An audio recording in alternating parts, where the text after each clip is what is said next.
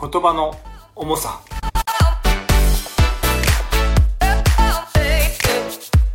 こんにちはオーディビットシリーズ。神の愛を受け入れ神を愛する歩みへと。今回は第2サムエルの5章の6節から10節です。ダビデが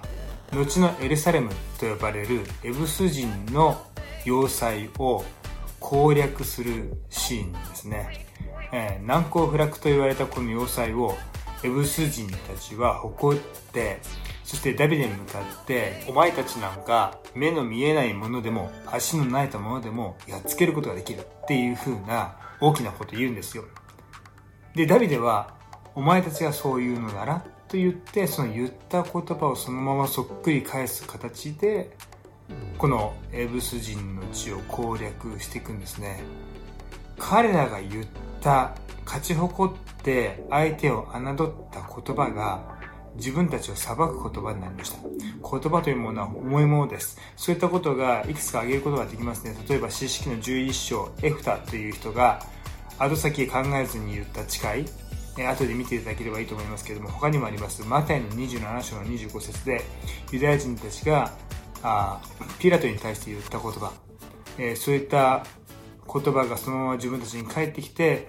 まあ、歴史はそのような方向に展開していったのかなともさえ思えるような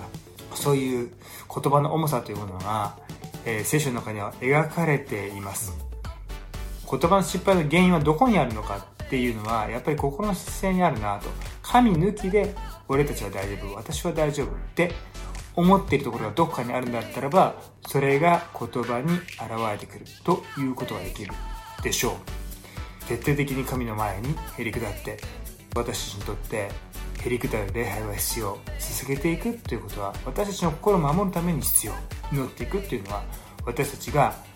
神ではないということを知るために必要。そうやって神の前にへり下るその姿勢を持って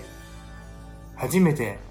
心を保ってくださるお方の御手に委ねることができるんだなと思わされます。その先にあるのはやっぱ神様の御言葉に満たされている姿ですから言葉も祝福されていくことでしょう。神の前にへりくだって歩むお互いとなりましょう。祝福がいっぱいありますように。じゃあね。